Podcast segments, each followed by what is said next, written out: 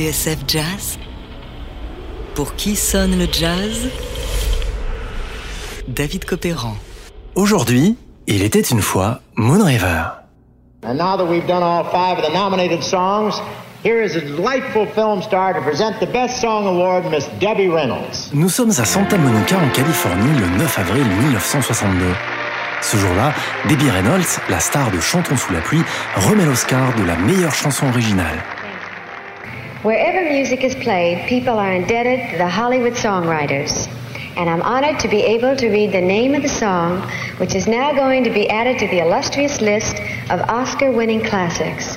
May I have the envelope, please? Et hop, un petit coup d'œil à l'enveloppe. Oh, dear.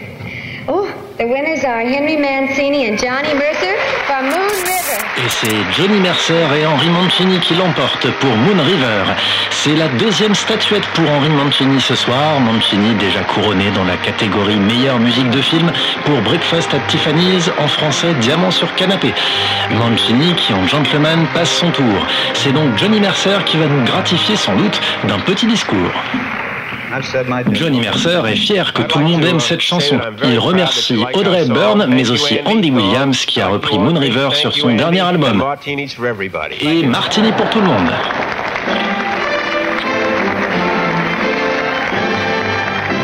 Une affaire vite expédiée en effet.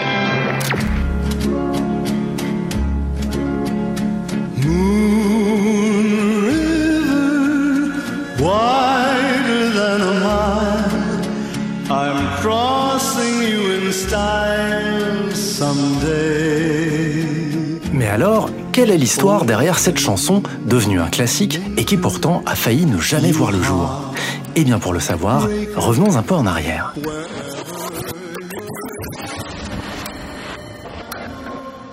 C'est à New York, par une froide matinée d'octobre en 1960, que débute le tournage de Breakfast at Tiffany's, le nouveau film de Blake Edwards d'après le roman éponyme de Truman Capote. Ce jour-là, Audrey Hepburn, dans une magnifique robe en satin noir, sort d'un taxi jaune et s'avance lentement sur le trottoir désert. Elle est Holly Golightly, une jeune mondaine qui collectionne les amants, ou plutôt les clients fortunés, et traîne son spleen devant la vitrine d'un grand joaillier.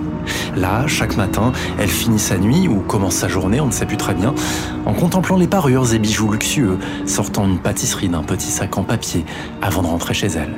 Un rôle qui va faire d'Audrey Hepburn une icône. Pourtant, tout a mal commencé. À l'origine, c'est Marilyn Monroe qui devait prendre le rôle. Truman Capote avait vraisemblablement pensé à elle en écrivant son livre, et c'est elle qu'il voulait à l'écran.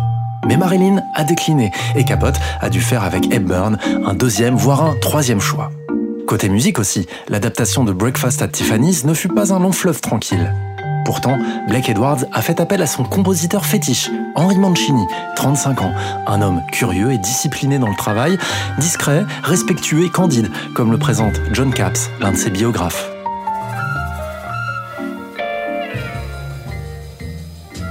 Mancini et Edwards se sont rencontrés quelques années plus tôt chez le coiffeur et barbier des studios Universal à Hollywood. À l'époque, Mancini vient de se faire virer, mais il dispose encore de son badge et c'est donc en se faisant couper les tifs qu'il tombe nez à nez sur Edwards. Un an plus tard, en 1958, il crée une série qui va rentrer dans les annales, Peter Gunn. Edwards derrière la caméra, Mancini à la baguette, une affaire qui roule.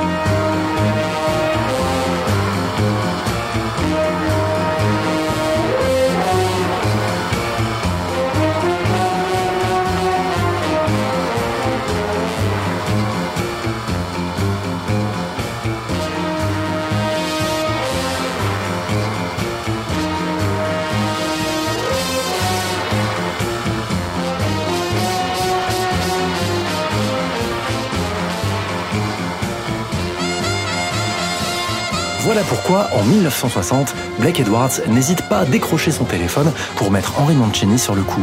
Il lui faut une chanson sur mesure pour Audrey Hepburn. Une chanson marquante qui participera à la promotion et au succès du film. C'est une pratique courante à Hollywood à l'époque. Alors, Mancini appelle à son tour le parolier qu'il tient en plus haute estime, Johnny Mercer. Parce qu'Audrey Hepburn n'est pas une chanteuse et qu'elle possède une tessiture limitée, Mancini a imaginé sur un rythme de valse une mélodie simple, très simple. Elle commence par un Do, ce qu'il y a de plus facile.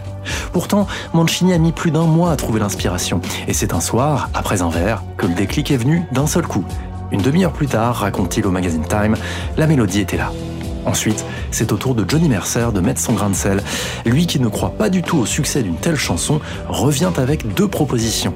L'une d'elles, I'm Holly, dresse simplement un portrait du personnage. Mais lorsque Mercer la chante autour du piano de Mancini, celui-ci n'est pas convaincu. Alors, Mercer dégaine une deuxième version, un texte nostalgique, plus contemplatif, qui parle du Sud, d'où le personnage d'Holly est originaire, et aussi d'une rivière. Une rivière boueuse comme le Mississippi? Non, pas assez poétique. Bleu alors la rivière? Hmm, Toujours pas.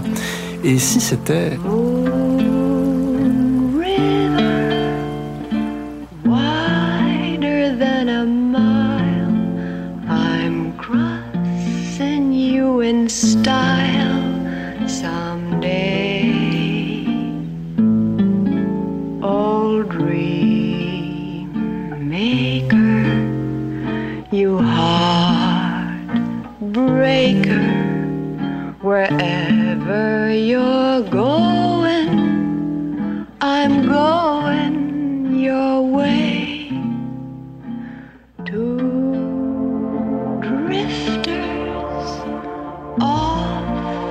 see the world.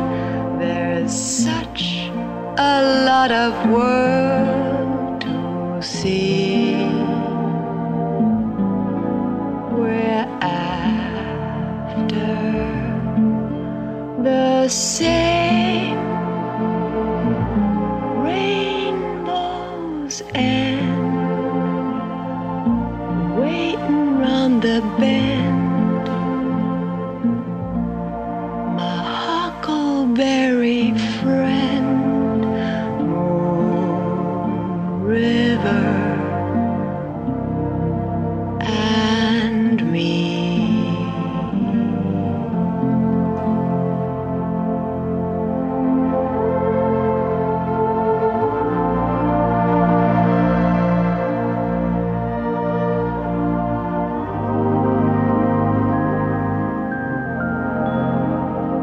Qui sonne le jazz? David Copéran sur TSF Jazz.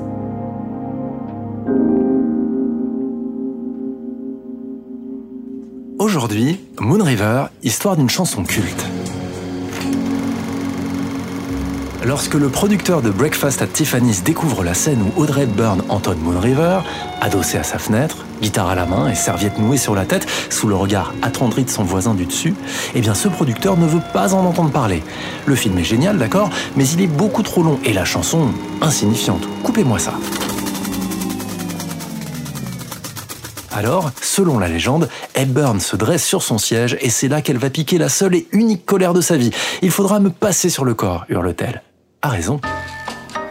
Deux ans plus tard, on l'a vu, Moon River remportera l'Oscar de la meilleure chanson, consécration pour Audrey Hepburn, mais aussi et surtout pour Henry Mancini, l'ancien pestiféré des studios Universal, désormais consacré par Hollywood comme un faiseur d'or. D'ailleurs, Mancini fait coup double et repart avec la statuette de la meilleure bande originale. Quelques semaines plus tard, aux Grammy Awards, rebelote, Mancini bat tous les records.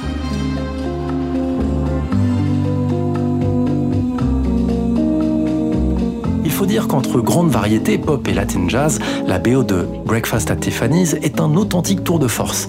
Pour chaque personnage ou scène du film, Mancini a imaginé une couleur différente. L'un des thèmes, note Alain Tercinet dans un recueil paru chez Frémo et Associés, préfigure son prochain grand succès, La Panthère Rose.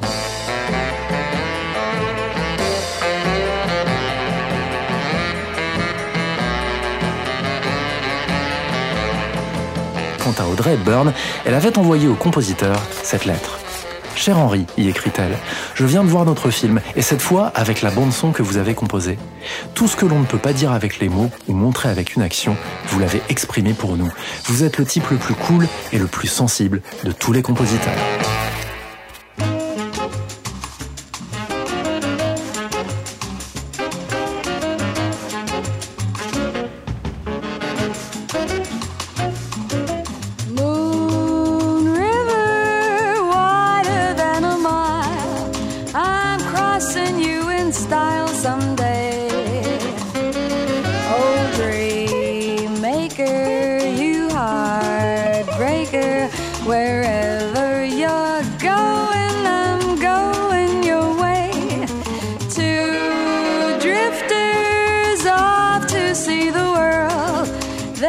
Such a lot of world to see.